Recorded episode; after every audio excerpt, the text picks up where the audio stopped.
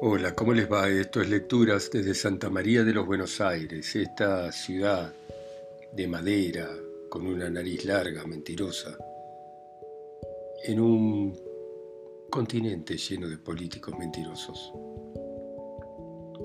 Y vamos a continuar con Pinocho de Colodi.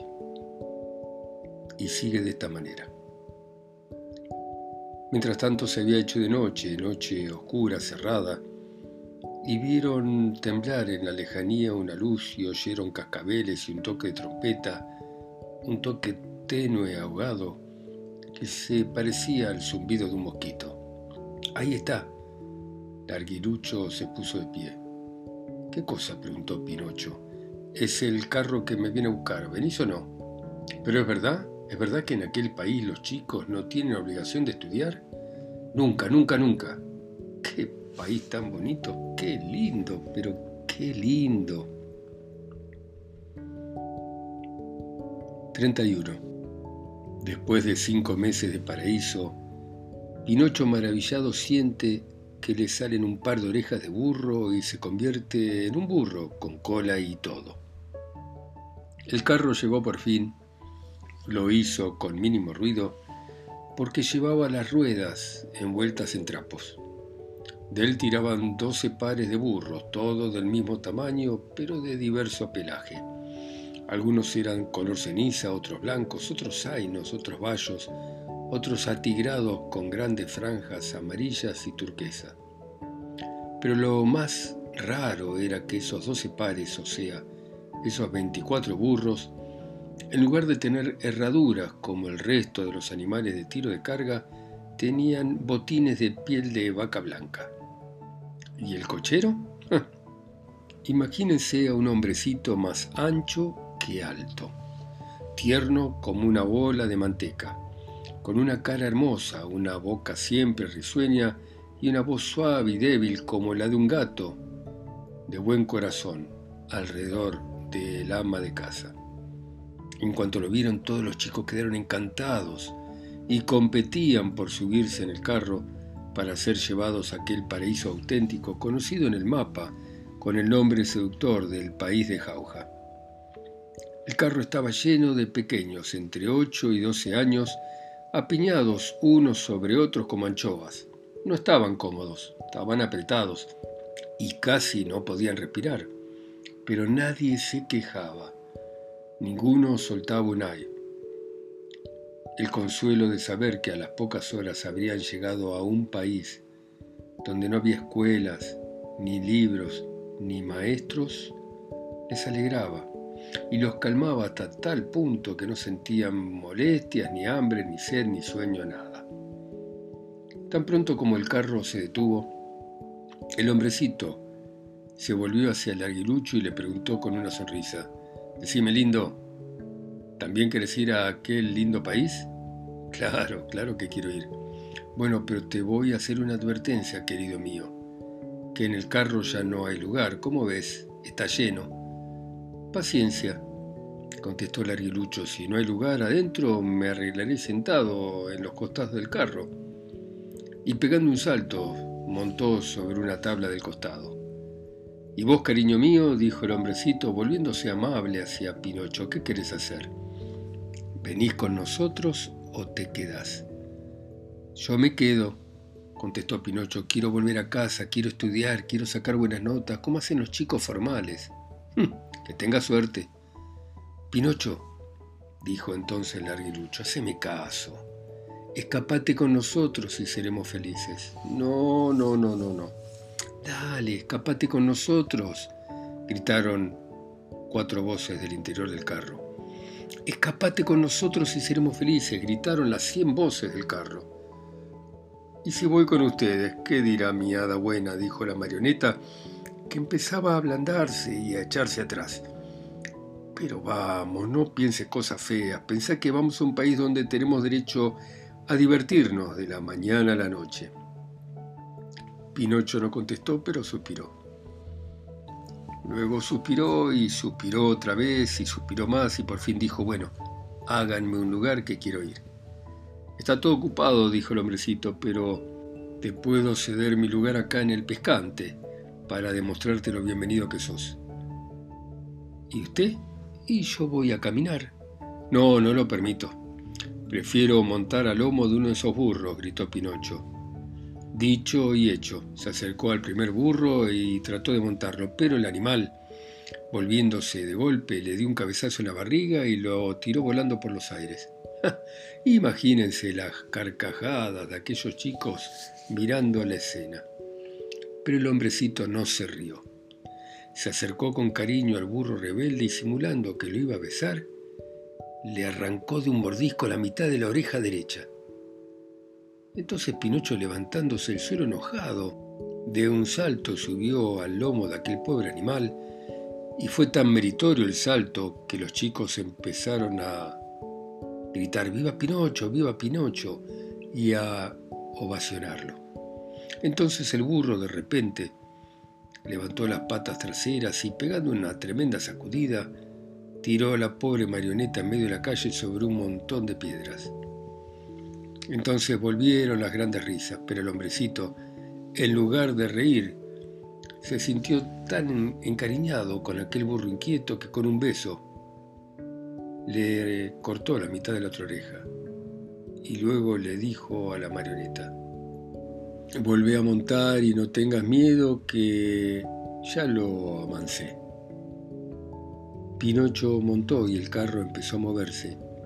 Mientras los burros galopaban y el carro corría sobre las piedras de la calle mayor, a la marioneta le pareció que una voz apenas audible le decía, pobre tonto, lo quisiste hacer a tu manera, pero te vas a arrepentir. Pinocho, asustado, miró alrededor para ver de dónde venían aquellas palabras, pero no vio a nadie. Los burros galopaban, el carro avanzaba, los chicos dormían, Larguilucho roncaba y el hombrecito sentado en el pescante canturriaba. Todos duermen a la noche y yo no duermo nunca. Recorrido otro medio kilómetro, Pinocho oyó la misma voz que le decía, pensalo bien, diablo. Los chicos que dejan de estudiar y le dan la espalda a los libros en la escuela y a los maestros para entregarse a todo tipo de tonterías y diversiones, solo acaban mal. Lo sé por experiencia y te lo digo. Va a llegar un día en que vas a llorar, como yo lloro ahora, pero ya será tarde. Aquellas palabras quedas hicieron que la marioneta, más asustada que nunca, se bajase de la grupa de la montura y fue a agarrar a su burro por el morro. Imagínense cómo se quedó cuando advirtió que el burro lloraba y lloraba como un chico. Oiga, hombrecito, gritó Pinocho al amo del carromato. ¿Sabe algo? El burro llora. Déjalo que llore. Ya tendrá tiempo de reírse. ¿Pero es que usted le enseñó a hablar? No. Por su cuenta aprendió algunas palabras después de pasar tres años en compañía de perros amaestrados. Pobre animal. Salí, salí, dijo el hombrecito. No perdamos el tiempo viendo llorar un burro. Volvé a montarlo la noche fría y el camino es largo. Pinocho obedeció. El carro retomó el camino y al amanecer llegaron felizmente al país de Jauja. El país de Jauja no se parecía a ningún otro. Su población eran niños. Los más viejos tendrían 14 años, los jóvenes apenas 8. En las calles reinaba una alegría, un griterío sacaba el hipo. Había bandas de chicos traviesos por todas partes. Unos jugaban a las bolitas, otros al fútbol, otros al tejo, otros iban en alguna bicicleta, en algún triciclo, otros montados en caballos de madera, algunos jugaban a la gallina ciega, aquellos al corre que te atrapo, otros estaban disfrazados de payasos, echaban fuego por la boca. Había quienes interpretaban obras de teatro, otros cantaban, otros practicaban saltos mortales, algunos caminaban divertidos, otros hacían rodar un aro, uno pasaba disfrazado de general con el yelmo de papel y la cimitarra de cartón y se reía, gritaba, llamaba, aplaudía, silbaba. También imitaban a las gallinas cuando ponían huevos. Bueno, era tal lío, tal alboroto, tal escándalo, que había que ponerse algodón en los oídos para no quedarse sordo. En todas las plazas había teatros de tela, llenos de chicos de la mañana a la noche, y en todos los muros de la casa había escritos con carbón lemas como Viva Jauja, ya no queremos escuelas, abajo la aritmética y otras perlas similares.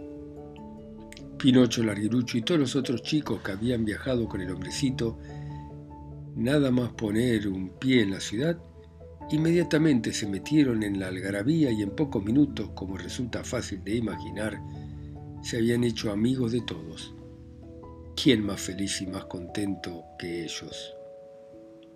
En medio de continuas diversiones, de las más variadas, las horas, los días, la semana pasaban como un relámpago.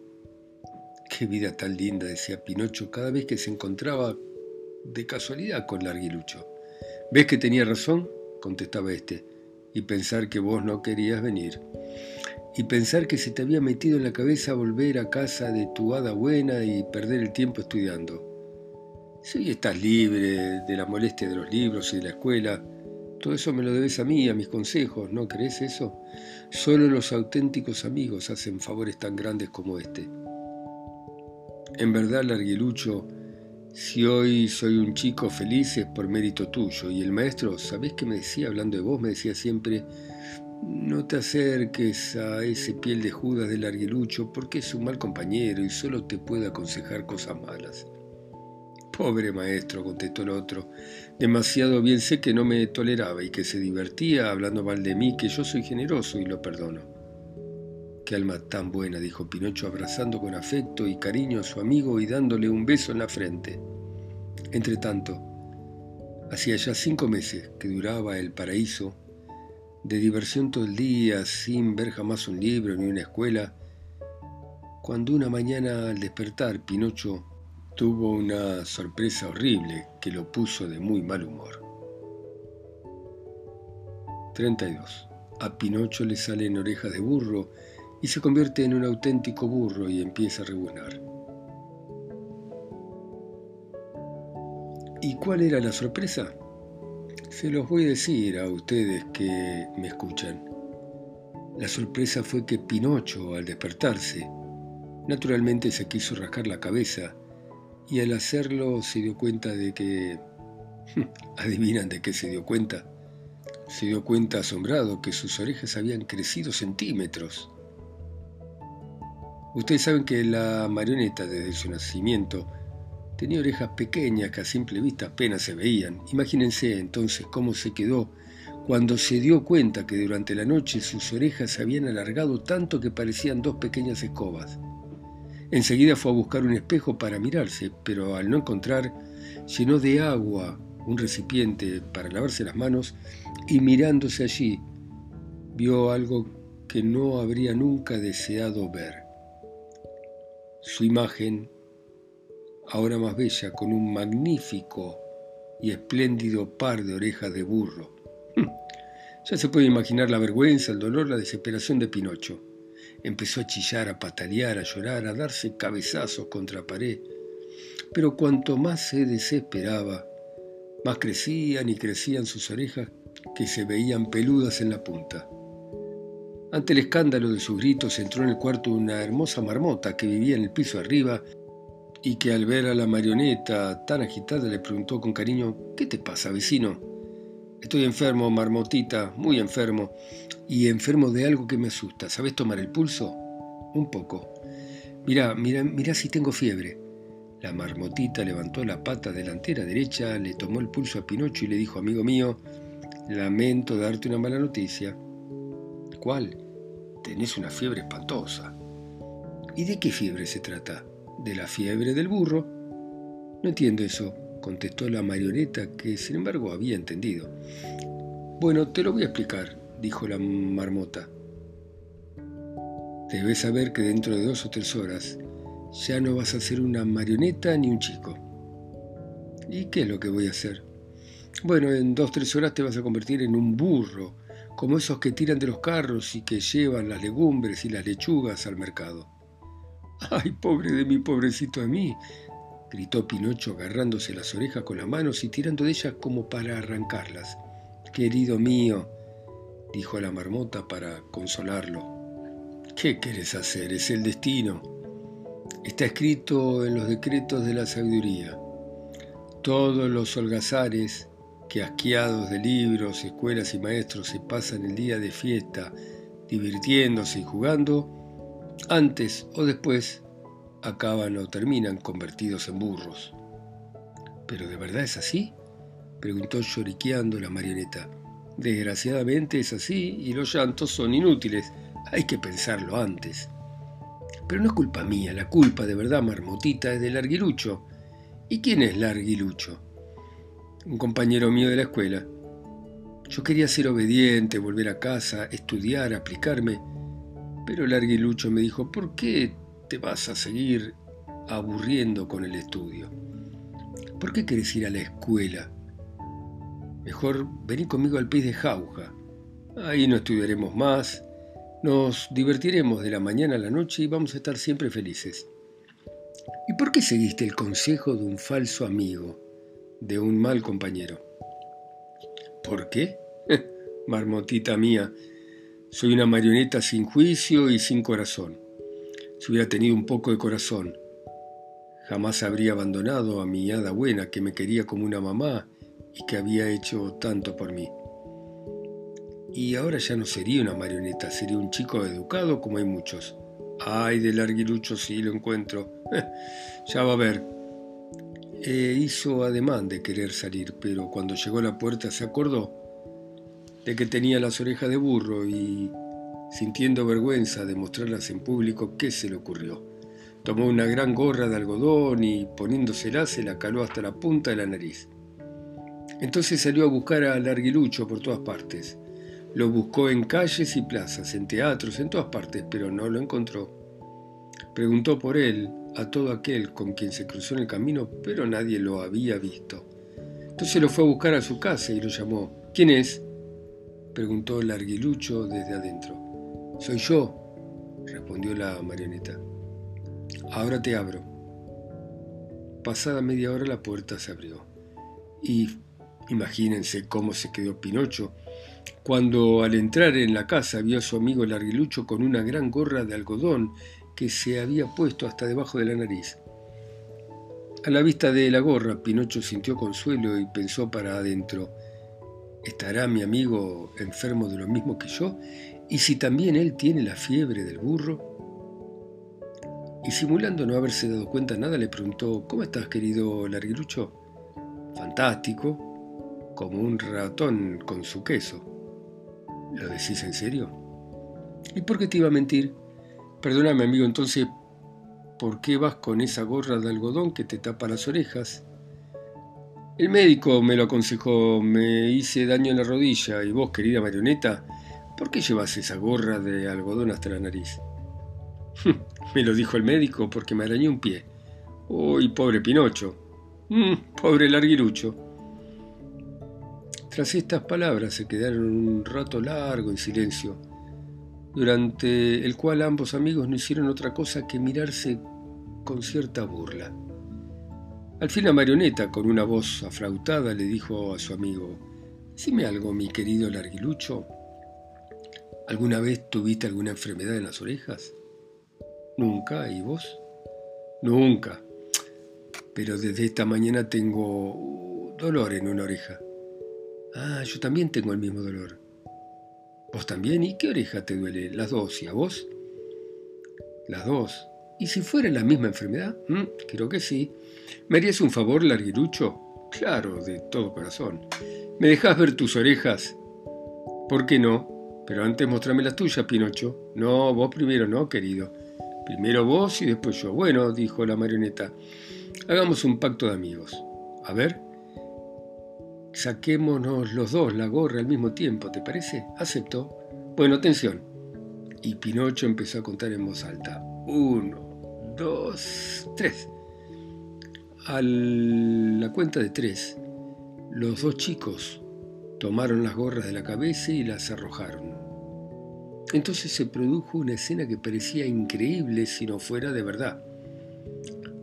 Ocurrió que Pinocho y Larguilucho, al verse afligidos por la misma desgracia, en lugar de lamentarse, empezaron a mover sus orejas desmesuradamente enormes y después de mil monerías terminaron riéndose.